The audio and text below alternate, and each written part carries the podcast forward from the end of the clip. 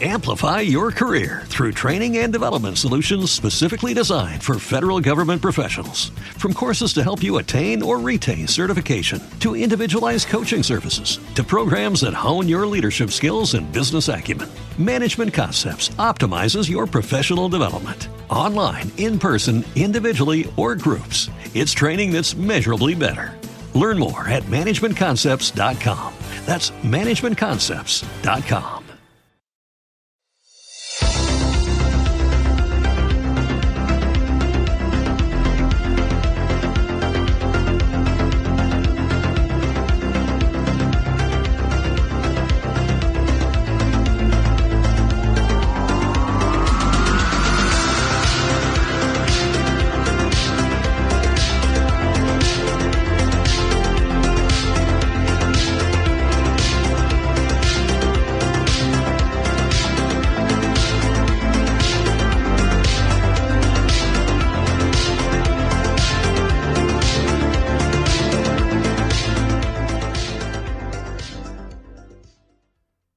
todos, muy buenas, ¿qué tal? ¿Cómo estáis?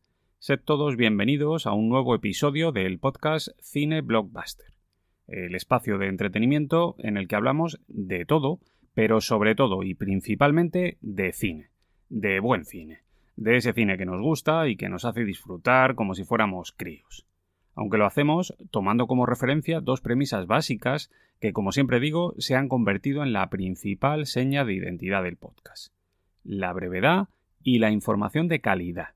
Esto es lo que ofrecemos y esto es precisamente lo que nos diferencia de otros podcasts. Hoy con un programa muy especial para mí y sé que también para mucha gente. Un programa en el que vamos a hablar de una de esas películas que han marcado la trayectoria cinéfila de muchos de nosotros.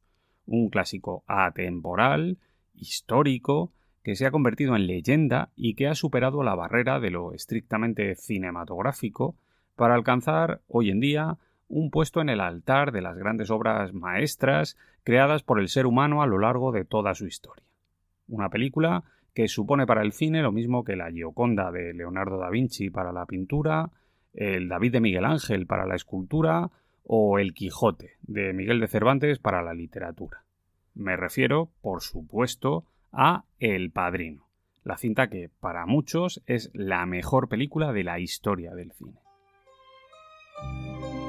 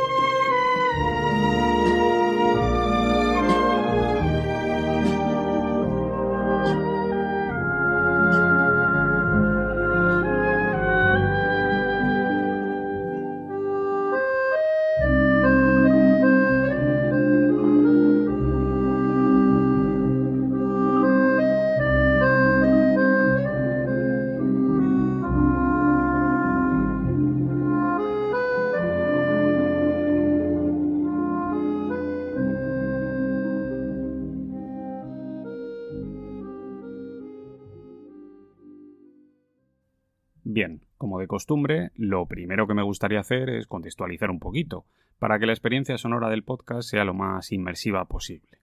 Y para ello vamos a viajar al pasado para recordar cuáles eran las películas que teníamos en cartelera en el año 1972. Hablamos de títulos míticos como La aventura del Poseidón, Infierno de cobardes, El luchador manco, Sueños de un seductor, ¿Qué me pasa, doctor? El último tango en París, Frenesí o El furor del dragón. En la ceremonia de los Oscars de ese año, sin embargo, en 1972, los títulos que más brillaron fueron los de Cabaret, La huella y sobre todo el de la película de la que vamos a hablar hoy, El Padrino, el peliculón dirigido por Francis Ford Coppola que ese año ganó tres premios, concretamente a Mejor Película, Mejor Actor y Mejor Guión Adaptado.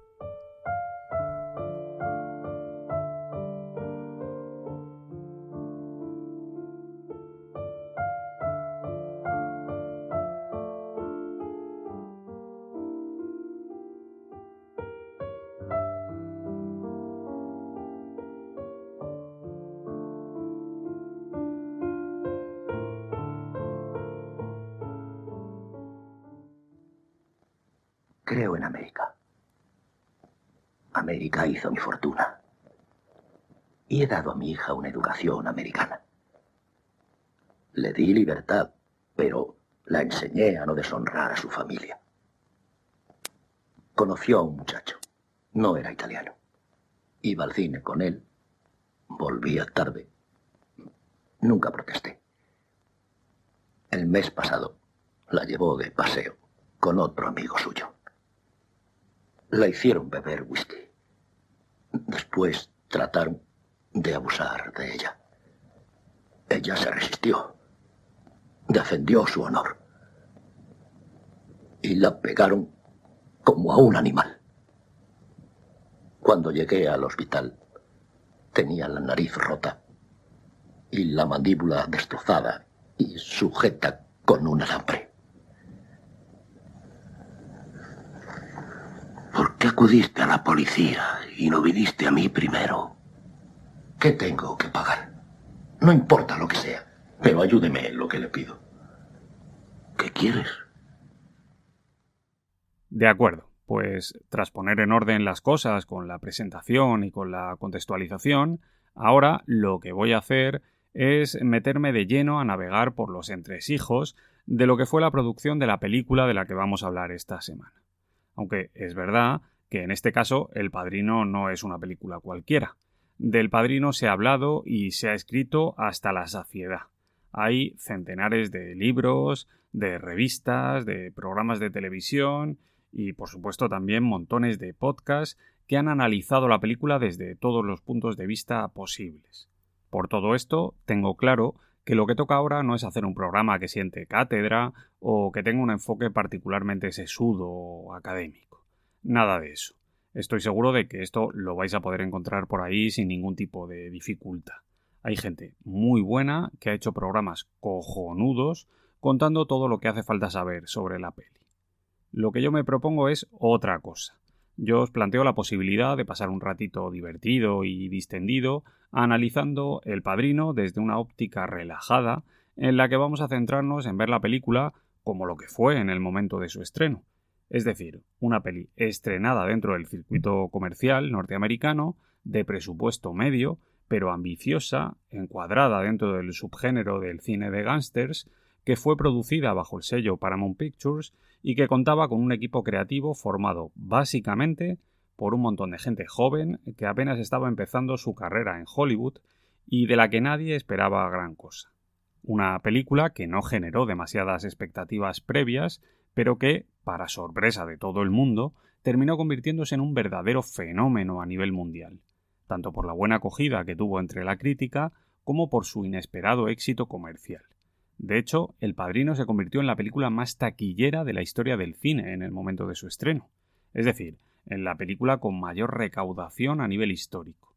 En su momento ocupó el puesto que hoy ocupan pelis como Avatar o Vengadores en Game. Este es un dato que no se suele mencionar, pero que resulta muy ilustrativo para entender el impacto real que tuvo la película en el momento de su estreno. Dicho esto, ahora vamos a echar la vista atrás y vamos a hacer un breve repaso de lo que fue la producción de la cinta. Algo ligerito y sin entrar demasiado en detalles.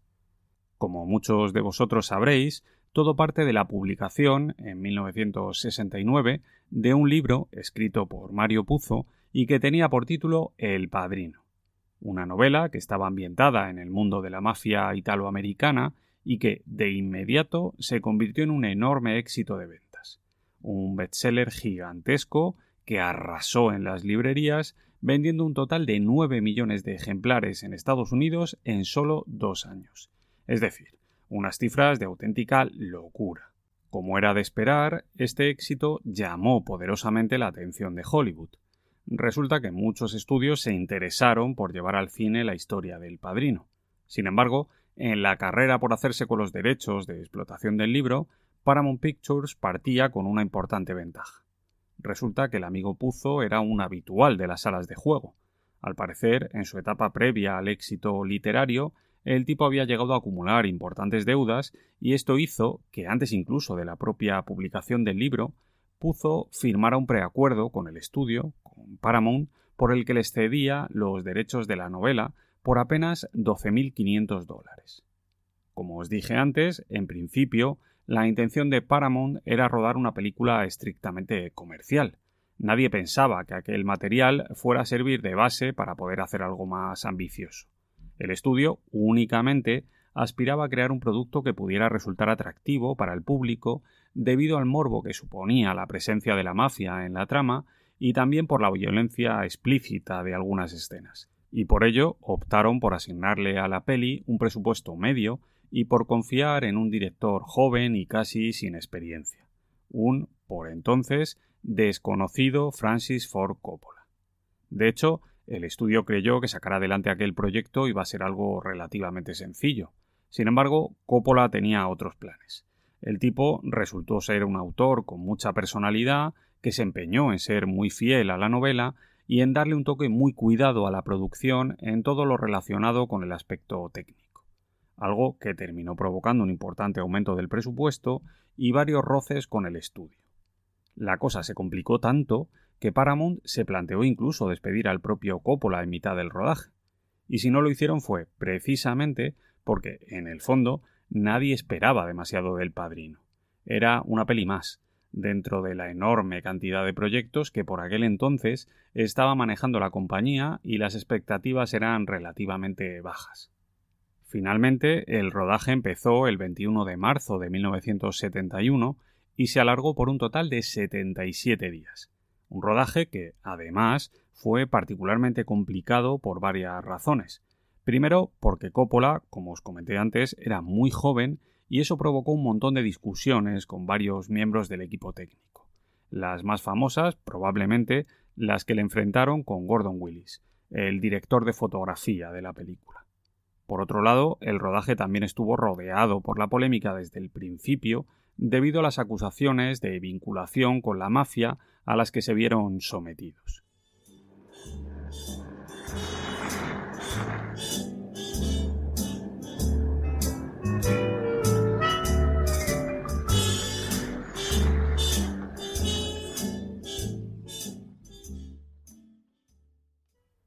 Bueno, pues dicho todo esto, ahora vamos al lío.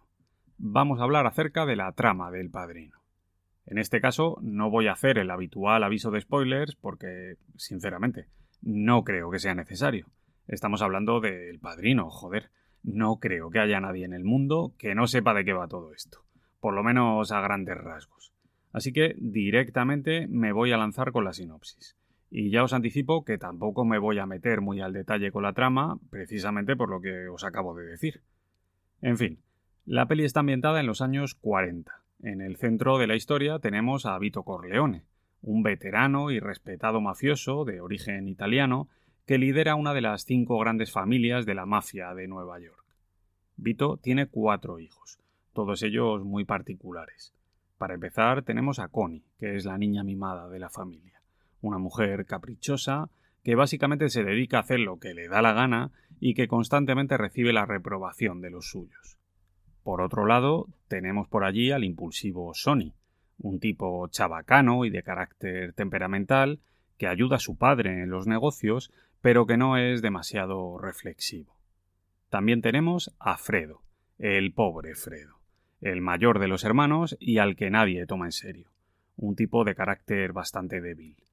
Y para cerrar el póker de hermanos tenemos a Michael, el pequeño, un tipo de carácter introvertido que, en principio, no quiere saber absolutamente nada de los negocios de su padre. El gran giro argumental de la trama llega cuando vemos que Vito Corleone se niega a participar en el negocio de las drogas. Esto genera un conflicto que le enfrenta a algunas de las grandes familias y termina por provocar que uno de sus enemigos trate de acabar con su vida disparándole en plena calle, algo que da inicio a una violenta guerra entre las diferentes familias mafiosas.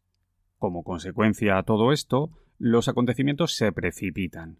Corleone está herido de gravedad en el hospital, Sonny cae en una trampa y es asesinado a tiros, y al final es el propio Michael, el hijo pequeño, quien debe tomar cartas en el asunto, asumiendo la responsabilidad de acabar con la vida de las personas que trataron de matar a su padre.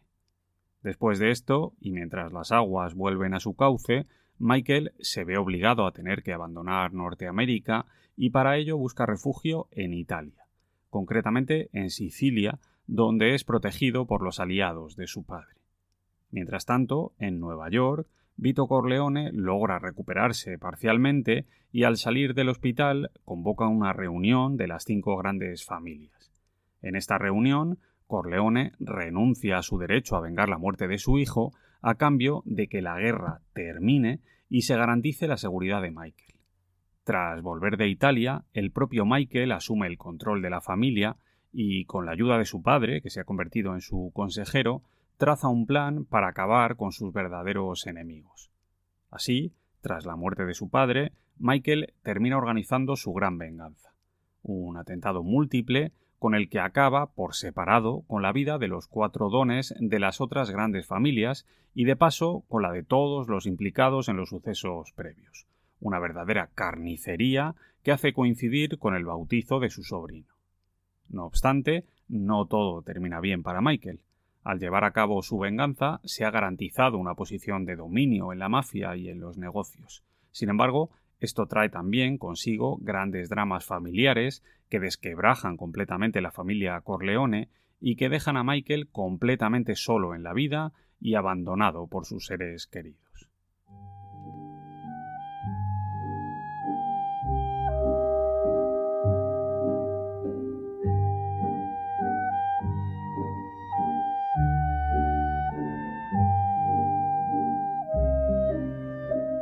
Mi padre no es diferente a cualquier hombre poderoso. Es un hombre responsable de otros muchos.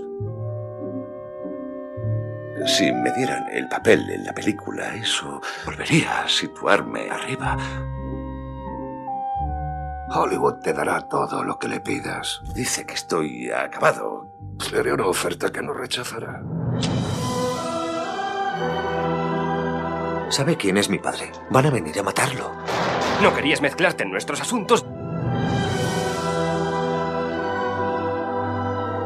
Nunca creí que pudiera ser como tu padre. Nunca pensé que fueras tú. Fredo, eres mi hermano mayor y te quiero bien, pero nunca te pongas del lado de alguien que vaya contra la familia. Nunca.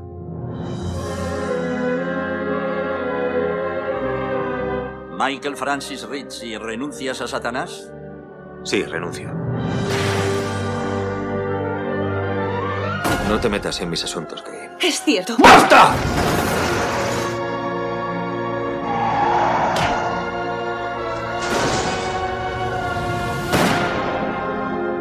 Tira eso. Dame los cannoli.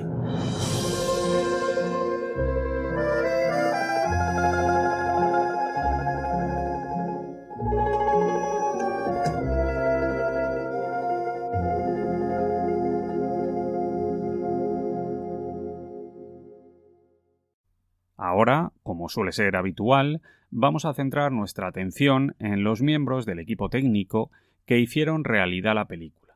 Y para hacerlo, vamos a empezar hablando del hombre que dio inicio a todo el proyecto, al señor Mario Puzo, un escritor neoyorquino, aunque de descendencia italiana, que nació en el año 1920 y que a lo largo de toda su vida siempre estuvo muy influido por la literatura rusa del siglo XIX y en particular por la figura de Fyodor Dostoyevsky. Puzo alcanzó cierto prestigio con la publicación de sus dos primeras novelas, La arena sucia y La mamma. Sin embargo, el éxito llegó a finales de los años 60 gracias a la novela El Padrino y al posterior espaldarazo que supuso su conversión al cine, en la que, por cierto, también participó coescribiendo el guion por el que llegó a ganar un premio Oscar algo que después repetiría gracias a El Padrino 2.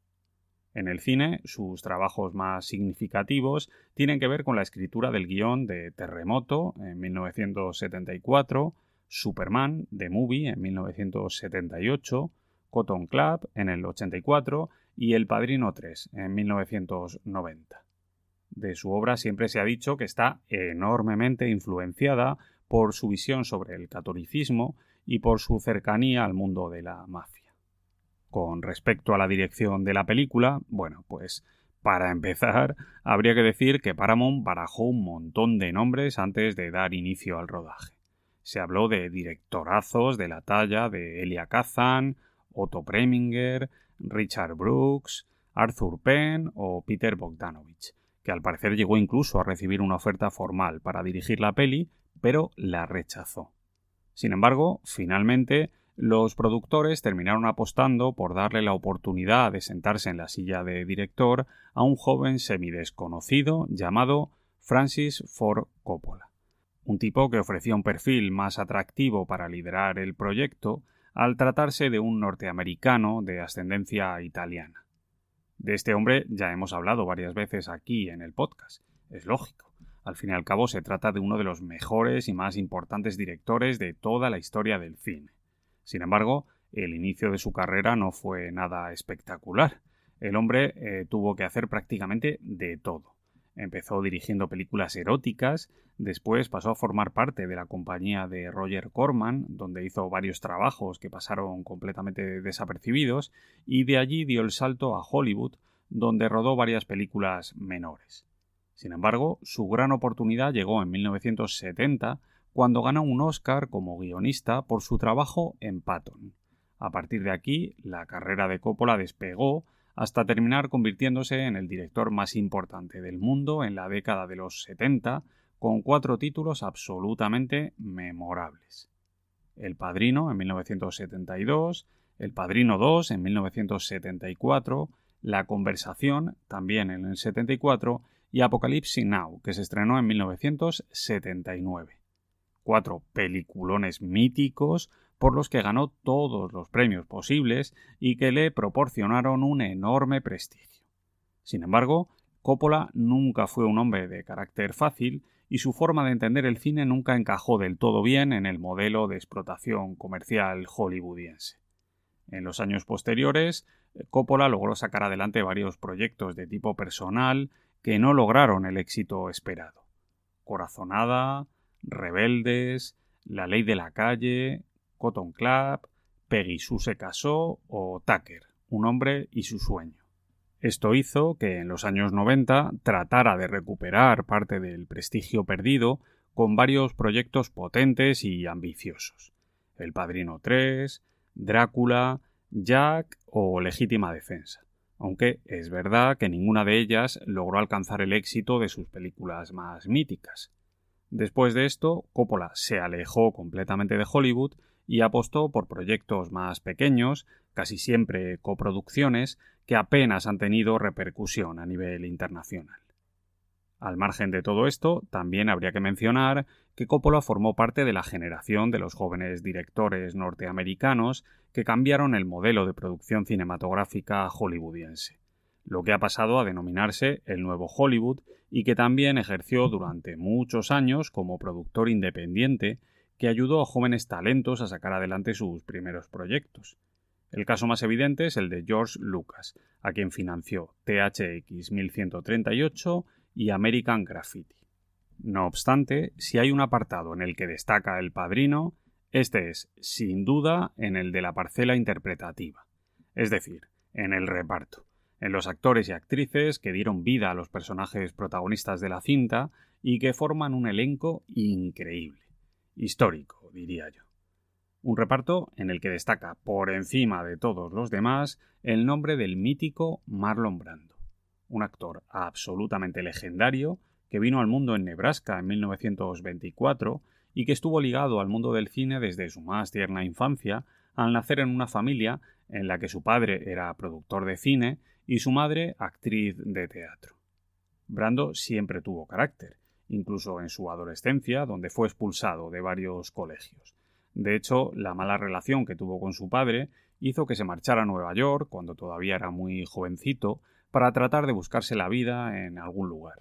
El tipo apostó por la interpretación y pasó a formar parte del Actors Studio, una legendaria escuela de interpretación que basaba su modelo de enseñanza en el método Stanislavski. Su éxito en el cine fue casi inmediato, desde su debut con la peli Hombres en 1950 hasta sus primeros grandes títulos como Un tranvía llamado Deseo, Viva Zapata, Julio César, La ley del silencio o El baile de los malditos, películas por las que ganó un enorme prestigio y un montón de premios, convirtiéndose en poco tiempo en el actor más famoso e influyente de su época y en toda una inspiración para las generaciones posteriores. Sin embargo, Brando nunca se dejó dominar por Hollywood. Él siempre quiso manejar su carrera a su antojo, alejándose de convencionalismos y ganándose una contraproducente fama de actor temperamental, poco profesional y difícil en los rodajes. En los años posteriores siguió rodando películas importantes como Rebelión a bordo, La jauría humana o El último tango en París. Pero estas apariciones eran cada vez más esporádicas y siempre rodeadas por la polémica. El caso del padrino fue muy particular. En principio el estudio no le quería para el papel, estaban hartos de sus excentricidades y por eso pusieron sobre la mesa el nombre de otros actores importantes como los de Ernest Borgnine, George C. Scott, Anthony Quinn o el mismísimo Orson Welles. Sin embargo, Coppola se empeñó y terminó consiguiendo que Brando fuera contratado, aunque para hacerlo los mandamases de Paramount pusieron tres condiciones innegociables. La primera era que Brando no ganaría un sueldo preestablecido por su trabajo en la peli, sino que recibiría una parte de las ganancias finales del film. Por otro lado, exigieron por contrato que cualquier gasto extra en el presupuesto provocado por una ocurrencia del actor sería descontado precisamente de este salario. Y por último, también le exigieron que hiciera una audición frente a las cámaras en la que mostrara el enfoque que quería darle al papel. Finalmente, Brando aceptó aquellas condiciones y el resto es historia del cine.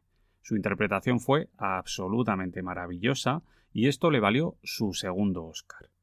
Después de aquello, convertido de nuevo en una gran estrella, participó en grandes superproducciones como Superman, The Movie o Apocalypse Now. La parte final de su carrera, sin embargo, volvió a ser bastante irregular, con pelis un tanto decepcionantes como Don Juan de Marco, La isla del Doctor Moreau o The Score. ¿Por qué viene a mí? ¿A qué debo tanta generosidad? Si usted considera un millón en mano una modesta financiación, mi saludo, don Corleone.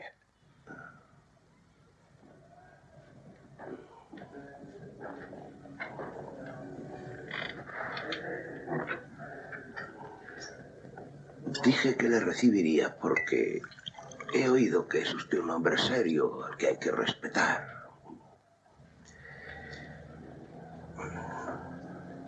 Pero ah, debo contestar que no y le daré mis razones.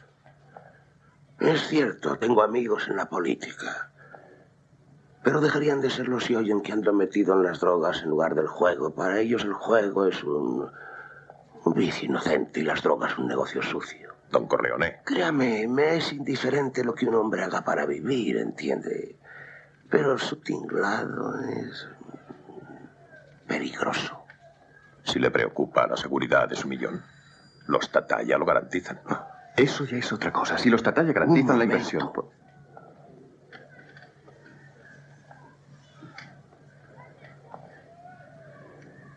Tengo ciertas debilidades con mis hijos, como puede ver. Hablan cuando deben escuchar. De todos modos, señor Soloso, mi no es firme. Deseo poder felicitarle por su nuevo negocio. Sé que le irá muy bien y es mejor para mí porque así sus intereses no se enfrentarán con los míos. Gracias. El siguiente nombre del que vamos a hablar es el de otro mito de la interpretación. En este caso, el inagotable Al Pacino, un neoyorquino de pura cepa, nacido en 1940, que tuvo una infancia problemática y que encontró en la interpretación su tabla de salvación. Pacino también fue alumno del Actors Studio y de ahí dio el salto al mundo del teatro, donde consiguió sus primeros éxitos. Precisamente Coppola descubrió a Pacino en una función de teatro en 1971 y se quedó prendado de él hasta el punto de ofrecerle el papel de Michael en El Padrino, algo a lo que, en principio, Paramount se negó en rotundo, ya que querían para el papel a una estrella joven del momento como Robert Redford, James Caan o Warren Beatty. Sin embargo, una vez más, Coppola se salió con la suya y terminó consiguiendo a Pacino para el papel. Después de aquello, la carrera de este hombre pegó un acelerón y en los años posteriores rodó películas alucinantes como El Padrino 2, Sérpico, Una tarde de perros, El precio del poder, Melodía de seducción, Dick Tracy, El Padrino 3, Aroma de mujer, Atrapado por su pasado, Hit, Donny Brasco, Abogado del Diablo, El Dilema, Un Domingo Cualquiera, El Mercader de Venecia, Érase una vez en Hollywood o El Irlandés. madre mía, qué filmografía. Es una locura. Además de esto, también os puedo decir que Pacino ha ganado un Oscar y ha estado nominado un total de nueve veces. En los Globos de Oro, sin embargo, ha estado nominado 20 veces y ha ganado 5 premios. También ha ganado un BAFTA, dos Emmys y dos Tonys. Vamos, que el tipo es una puñetera leyenda del cine. Y para terminar, dándoles la réplica a estos dos gigantes en El Padrino, tenemos otro montón de nombres interesantísimos como los de Diane Keaton, James Caan, Robert Duvall, Talia Shire y por supuesto John Cazale, que para mí, pese a que hizo muy pocas películas, es uno de los mejores actores de toda la historia del cine. Michelotto, tu me capisci, no? Sei italiano come tu padre. Tu padre sta male. Quantito sta meglio. Vediamo di trovare un accordo e mettiamo tutto a posto. Questa situazione deve finire.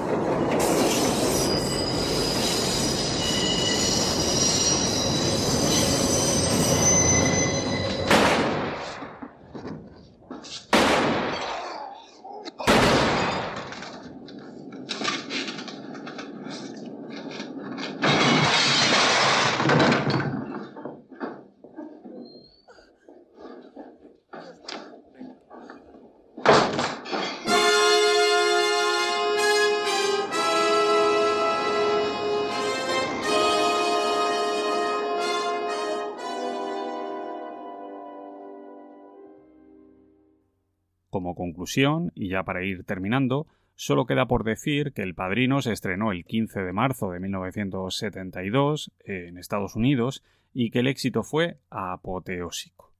Como os dije antes, la película se convirtió en el film más taquillero de la historia del cine hasta ese momento, recaudando la escandalosa cifra de 135 millones de dólares solo en la taquilla norteamericana y un total de 270 millones a nivel mundial unas cifras de locos si tenemos en cuenta el año de estreno de la peli y el precio de las entradas en aquel momento. La película se convirtió en un verdadero fenómeno. Las colas en las salas de cine eran kilométricas y además el film acaparó un montón de titulares en la prensa y en las revistas especializadas debido a la leyenda negra que relacionaba la producción con el mundo de la mafia. Por otro lado, los derechos para la emisión de la película en televisión se adjudicaron finalmente a NBC por la cifra récord de 10 millones de dólares en 1974 y los datos de audiencia cosechados por aquella emisión fueron una auténtica locura, convirtiendo al Padrino en una de las películas más vistas de toda la historia de la televisión. Además, la peli consiguió una recepción estupenda por parte de la crítica especializada, que la ensalzó y esto le valió para conseguir 10 nominaciones a los Oscar, de los cuales terminó ganando tres premios. El de Mejor Película, Mejor Actor y Mejor Guión Adaptado, además de cinco Globos de Oro, un BAFTA y otro montón de reconocimientos a nivel internacional. Por si esto que os acabo de contar fuera poco, además, Paramount convenció a Coppola para que en el año 1974 estrenara El Padrino 2 una segunda película que venía a completar la historia de la familia Corleone y que volvió a cosechar estupendas críticas y una gran recaudación. Algo que volvió a suceder muchos años después gracias al estreno de la tercera película de la saga, El Padrino 3. Hoy en día, la trilogía ocupa un lugar destacadísimo en la historia del cine. Sin duda se trata de una de las trilogías más prestigiosas e influyentes de todos los tiempos. De hecho, la primera película, es decir, El Padrino, suele aparecer muy habitualmente en los primeros puestos en las listas de las mejores películas jamás rodadas. Como ejemplo, os podría decir que la peli ocupa el número uno en las listas creadas por Empire, Film Affinity o Letterboxd, y el puesto número 2 para AFI o para IMDB.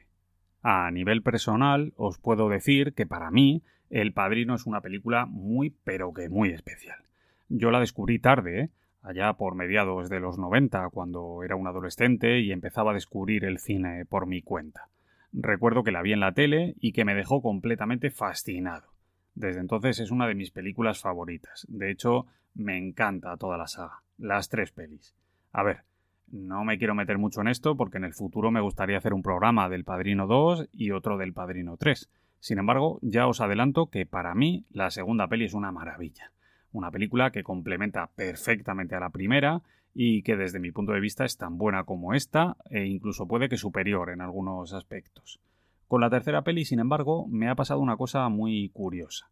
Desde que la vi, hace ya un porrón de tiempo, siempre he pensado que la peli es buena, pero que se queda uno o dos peldaños por debajo en la comparativa con las otras dos películas. Para mí, durante muchos años, El Padrino 3 ha sido la típica película que quería que me gustara, pero que cuando la veía terminaba sintiéndome un poco decepcionado. No podía evitarlo. Digamos que era buena, incluso muy buena, pero ñe, había algo que me chirriaba. Sin embargo, tengo que deciros que recientemente, con el estreno de la versión que Coppola estrenó en 2020 y que incluía un nuevo montaje, volví a verla y por alguna razón me encantó. Es algo que no puedo explicar. No sé, al fin y al cabo la peli es básicamente la misma, solo que con algunos cambios que no son demasiado significativos. Sin embargo, al verla me quedé fascinado. De verdad, me flipó. La disfruté como un niño con zapatos nuevos. Supongo que cuando era más joven y vi la peli por primera vez, no conecté con la trama ni con el arco argumental del personaje de Michael. Y sin embargo ahora, que ya soy padre y que tengo una experiencia vital bastante más larga, vamos, que voy camino de ser un viejuno, creo que he sintonizado mejor con lo que Coppola nos estaba contando en este cierre de la saga. En cualquier caso, volviendo a la primera peli, para mí El Padrino es una cinta mítica, la quinta esencia de lo que debe ser el cine, una de las pocas películas que engloba las dos vertientes de lo que, para mí, es, o mejor dicho, de lo que puede llegar a ser el séptimo arte. Por un lado, se trata de una peli que es en sí misma una forma de entretenimiento, un espectáculo para masas que en su momento reventó las taquillas de todo el mundo y que gustó a todo tipo de público. Es decir, una cinta puramente comercial.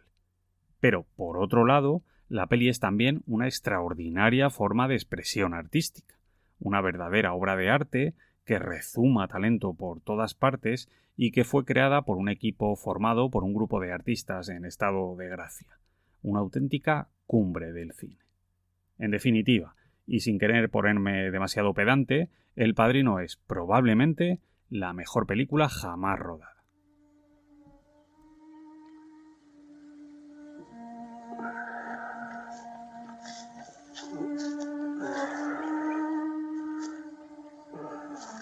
Sin duda, Santino hubiera podido con todo esto. Fredo, fin. Fredo es Pero nunca, nunca pensé que fueras tú. He trabajado toda mi vida para conseguir el bienestar de mi familia. Y siempre me he negado a ser un muñeco movido por los hilos, los poderosos. Contigo tenía otros proyectos, Michael. Pensaba que algún día podrías llegar a mover esos hilos. Senador Corleone, gobernador Corleone o más. Un pez gordo. Eh, pero eh, no ha habido tiempo, Michael. No ha habido tiempo. Lo conseguiremos, papá. Lo conseguiremos.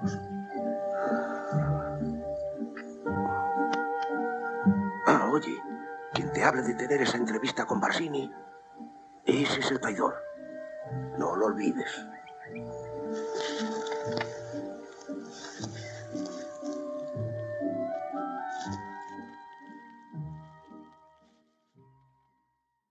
Y ya está. Por mi parte, nada más. Con esto me despido. Pero antes de marcharme, como siempre, quiero recordaros que si os ha gustado el contenido del programa, podéis seguirme en iVoox, en Spotify y en el resto de plataformas. También en redes sociales a través de Twitter y de Instagram. Nos vemos muy pronto amigos. Un abrazo muy fuerte para todos.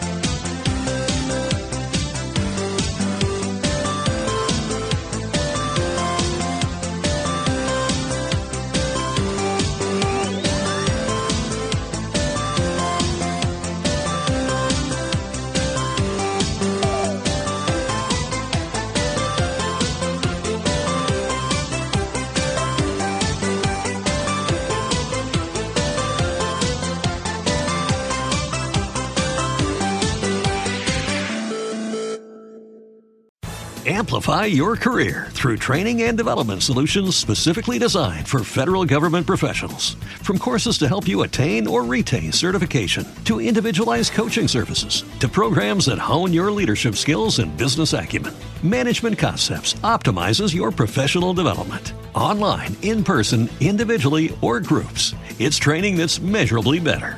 Learn more at managementconcepts.com. That's managementconcepts.com.